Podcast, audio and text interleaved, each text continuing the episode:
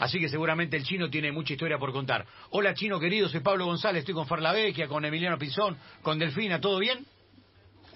Hola Pablo, buen día, ¿cómo estás? Hola Fera, Emi, ahí, a, a todos en la mesa. Hola Chino, ¿todo bien? ¿Todo bien? Muy bien. ¿Palpitando el clásico? Muy bien, ¿Eh? palpitando el clásico, pero queremos saber tus sensaciones, porque jugaste los dos y porque aparte es un tipo que ve mucho fútbol. ¿Cómo ves lo que viene, chino?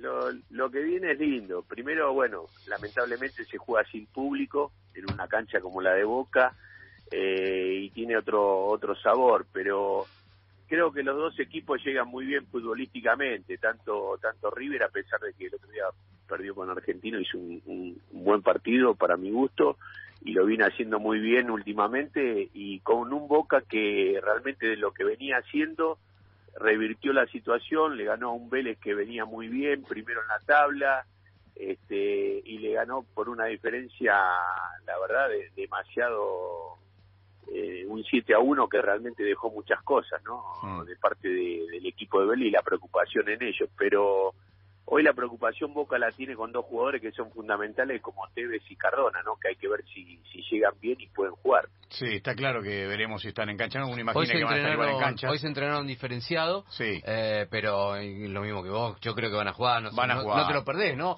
¿O vos te tocó alguna vez jugar un partido así este, me- medio complicado físicamente y lo jugaste igual, un clásico? Sí, después de- del Mundial, cuando vine del Mundial, que yo me desgarré en el partido con Inglaterra, que entré y Con el derechazo. contigo que Cu- pegó en cuando palo, trabaste, eh, cuando trabaste. Ahí, ahí cuando, cuando trabo y cuando le tiro el derechazo, eh, ahí me desgarro. Y Sí. después estuve 25 días y el primer partido que teníamos era en cancha de Boca, que era el clásico, y bueno, y llegué al límite, pero lo quise jugar. ¿Cuál- ¿Qué partido fue ese Este- primer partido después del 86? El primer partido empatamos 1 a 1 en 1 a cancha de 1. Boca, después del 86. ¿Goles de quién? O sea, ¿Qué- qué- ¿El gol de la chancha de. Reinaldi y Azamendi no? ¿Eh? ¿De noche? ¿Un gol de la No, chancha de no, Reinaldi y no, Azamendi Antonio, no? Antonio no estaba, no, no, fue fue fue al- a la tarde, un domingo a la tarde. Ah, 1 a 1. Un Creo uno que Roque. Alfaro hace el gol. Sí.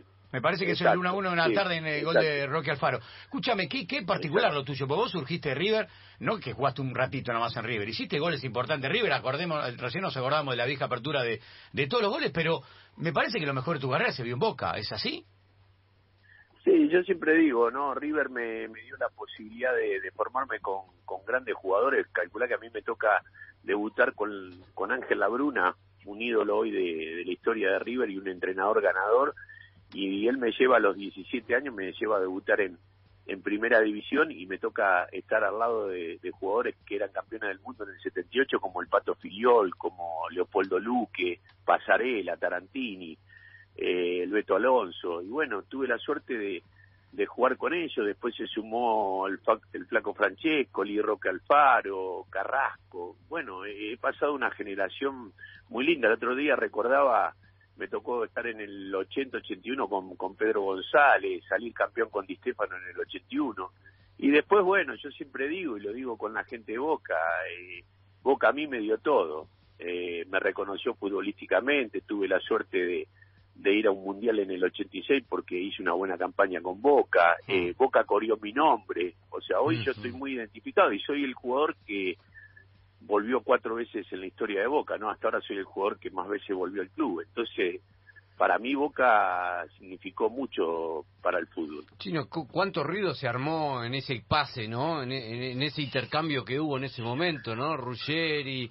eh, Gareca. Se paró el fútbol. Claro. Se paró el fútbol. Y, ustedes dos, ustedes dos también estuvieron involucrados, pero en un perfil un poco más bajo, qué sé yo. Este, el ruido básicamente era Gareca, Ruggeri de, de, de, de Boca River, ¿no?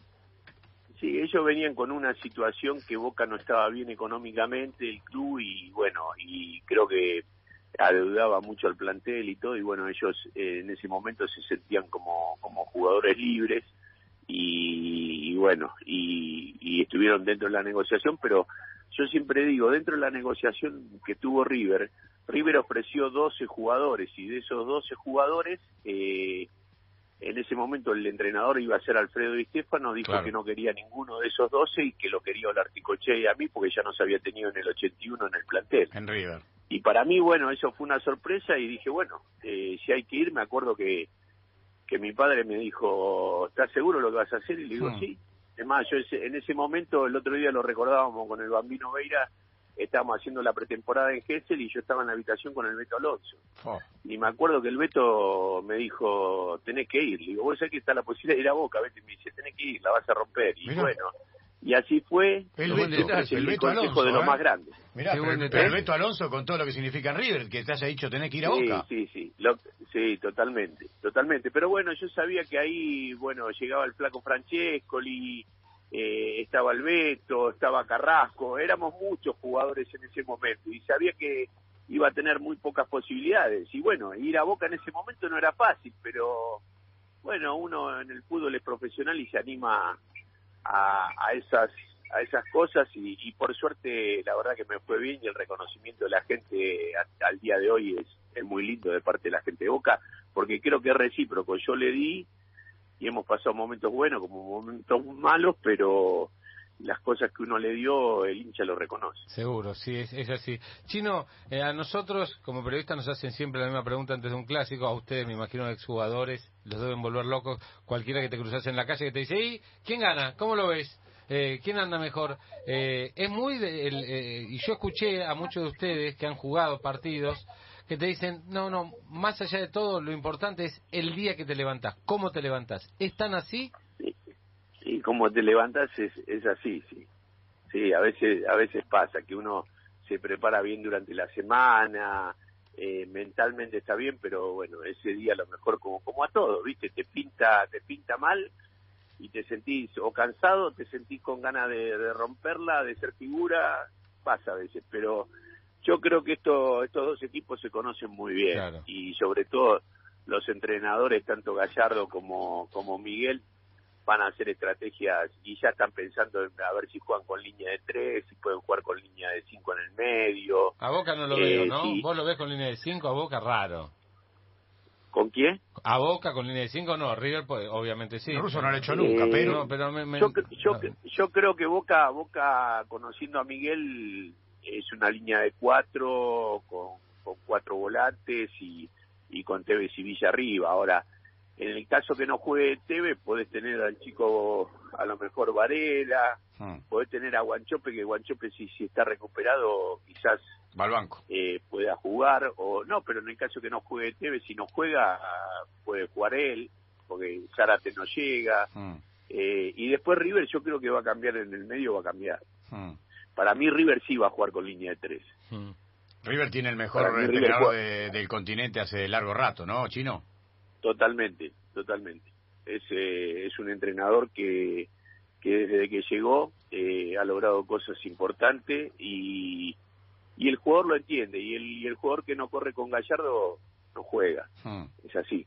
¿Y cuál puede ser el la Este, espada creo futbolístico que- de River para ganarle a Boca a la Bombonera? ¿Qué, qué- por dónde crees que le puede ganar el partido? Vos que seguramente lo analizás como futbolista porque estuviste mucho adentro. Vos decís, bueno, por acá lo puede ganar. Eh, eh, o puede eh, explotar, no sé, la saga o los marcadores centrales de Boca de tal manera. ¿Tenés algo pensado para que River lo gane? Yo creo, yo creo que en el caso de, eh, vamos a hablar primero del caso de Boca porque es local. En el caso de Boca lo puede, lo puede ganar por el lado de Cardón y Villa, Sí. teniendo bien porque Villa está Por en un buen izquierda. momento a, a como estaba por izquierda. Y en el caso de River, yo creo que River eh, va a estar basado en lo que es, eh, porque River defensivamente hoy no está bien, sí, entonces por eso puede puede marcar diferencia Villa por el lado izquierdo.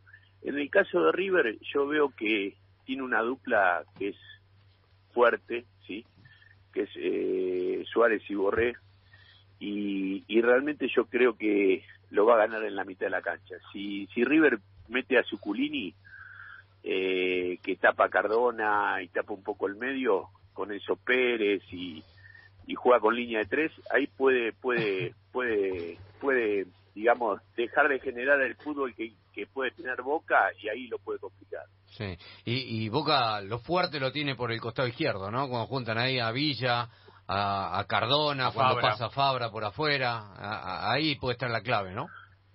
Hoy por hoy sí, hoy por hoy sí, pero también hay que reconocer que Maroni quizás está en un momento futbolístico que está con confianza, está bien, y es un jugador que le ha dado en estos últimos partidos la pausa que necesitaba Boca, ¿no? O sea, se, se parece un poquito a Paul Fernández en, en las características, en el juego, entonces creo que Boca con él ha encontrado que esté bien físicamente y que esté atravesando un buen momento. Entonces, si llega a jugar, bueno, es una, una alternativa más que puede tener en caso que la anulen a, a Cardona.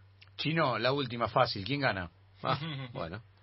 ¿Eh? Nada, muy difícil pronosticar. O sea, va a ganar el que el que haga mejor las cosas. Hmm. Ese es así. Eh, ojalá que Boca se vuelva a reencontrar con el fútbol que, que realmente quiere, porque River ya el fútbol lo tiene. Hmm. Este, Boca ojalá se vuelva a reencontrar con lo que se vio el otro día con Vélez, a pesar de, que esas ventajas que le dio Vélez River no se la va a dar, pero ojalá se vuelva a reencontrar con el fútbol que, que la gente quiere ver. Chino, gracias por la, por la buena onda y por la comunicación. Te mandamos un abrazo enorme.